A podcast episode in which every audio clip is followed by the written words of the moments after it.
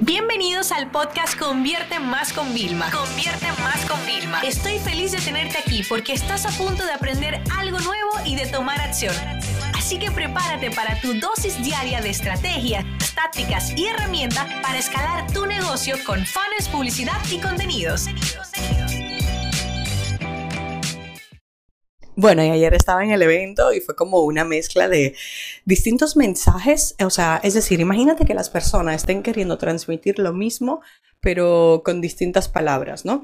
Y yo sé que ustedes saben que yo soy muy necia y quizás soy un poco más eh, disruptiva y rebelde. O sea, a mí no me gusta hacer las cosas como se hace en la mayoría, porque yo creo que nosotros podemos aguantar límites. Es igual que cuando pasamos por malos momentos, yo creo que nosotros eh, recibimos la carga que sí podemos llevar, ¿no?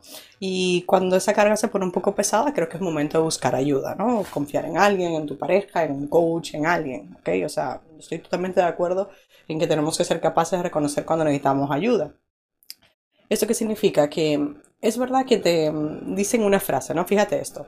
Dicen, cuando te diriges a, a todos los clientes no te diriges a nadie, ¿no? O sea, cuando quieres ayudar a todos no ayudas a nadie por el tema de que no puede ser muy abstracto, ¿no? En, en, general. Pero a nivel de avatar, de cuando nos dirigimos, eso significa que un solo mensaje no debe de ir a 20.000 tipos de públicos distintos.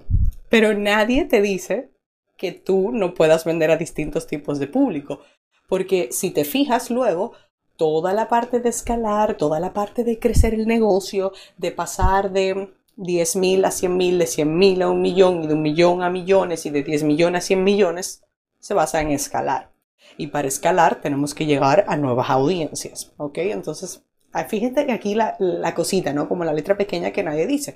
Por eso para mí siempre yo te digo, óyeme, no te limites. Una cosa es que nosotros hagamos lo que se llama verticales, ¿no? Como por ejemplo, eh, si yo tengo una agencia, y yo le puedo tener dos pantallas, una especializada, eh, especializada en medicina y otra especializada en general. Entonces la de medicina la saco a pasear cuando me voy a mis eventos de médicos, a hacer mi networking. Si nosotros tenemos eh, en mi agencia un área especializada solamente para medicina, ¿vale? O sea, fíjate. Y luego cuando me voy a mis eventos de marketing, de negocio, de emprendimiento, tengo mi agencia. Entonces, eso es una forma de nosotros escalar y meternos. Entonces, cuando yo tengo lo de médico, estoy sumamente específica. Pero eso no significa que yo no pueda tener otra línea de negocio que no tenga nada que ver con médicos. Entonces, ustedes saben que a mí me encanta analizar a todas las personas exitosas. Vamos con un caso de Tony Robbins, que es famoso. Tony Robbins no vive nada más de sus eventos. Por supuesto que no. Aparte de las inversiones que tiene y todo eso, yo quisiera que tú vayas a su evento, porque tú vas a su evento y son como 20 empresas totalmente distintas. Que si te vendo la proteína, que tengo la línea de coaching, que no depende nada de él, o sea, Vamos a ver, hay un montón de líneas y cada línea va dirigida a un target. Es más, en sus propios eventos, tiene eventos dirigidos a empresarios. O sea, el otro día mi marido estaba en una y es que estaba al lado de él una tipa que factura yo no sé cuántos cientos de millones al año, ¿sabes? De una empresa. Y era como, si Vilma, es que solo Tony es capaz de reunirte a unos multimillonarios a venir a un evento, ¿vale? Con personas que estamos recién, como quien dice, comenzando hace un par de añitos, ¿vale? Y, yo decía, claro, pero son distintos targets. Entonces, todo muy bien. Sí, el mensaje intenta enfocarlo, intenta personalizarlo lo más que pueda, como laser target, o sea, así, súper, súper etiquetado, que busco. Pero eso no significa que te limites y que solo te dediques a eso, ¿no? Tú puedes crear otra línea de negocio, otro negocio y otro enfoque. O si tienes una empresa, otro producto que vaya a eso. Siempre me gusta el caso de la amiga mía que tiene una tienda de ropa. Óyeme, ella puede tener lo que son gente de sus tallas normales y luego puede tener unas tallas más grandes. Puede tener su gente que son súper joven y luego puede tener su gente ejecutiva, pero eso no significa que ella no pueda venderle a todos. Solamente tiene que saber cómo diferenciar los mensajes de forma clara. Usted sabe que a mí no me gusta limitarme, más yo creo que nosotros tenemos que intentar abarcar la mayor audiencia, porque cuando nosotros estamos tan pequeños, en una sola línea, sí nos puede ir bien, pero ¿qué pasa si eso, deja de, si eso pasa de moda?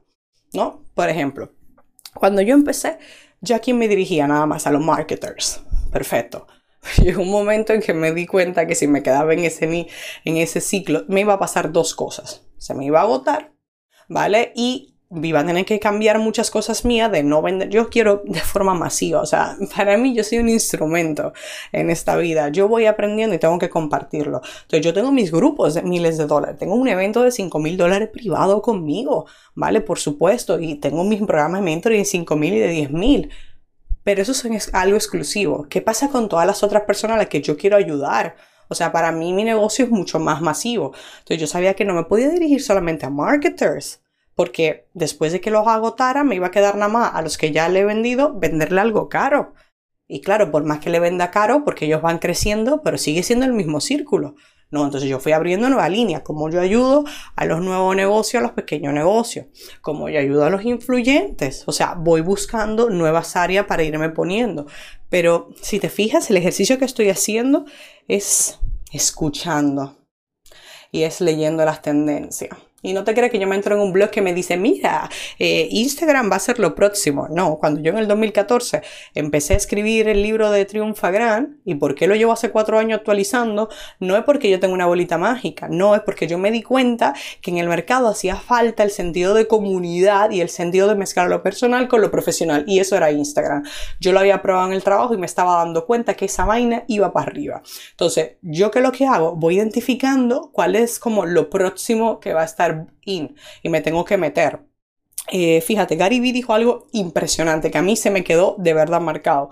Yo lo dije en el podcast hace como un mes. Me voy a poner las pilas con LinkedIn. Y lo que me faltó fue ver eh, a Fernando Ansures, una historia que puso contando la diferencia entre IGTV y los vídeos LinkedIn, ¿no? Y esa vaina me llegó, o sea, fue como, ¡Oh! yo no estoy en LinkedIn, o sea, nosotros estamos en ads, pero no estamos en orgánico, ¿no?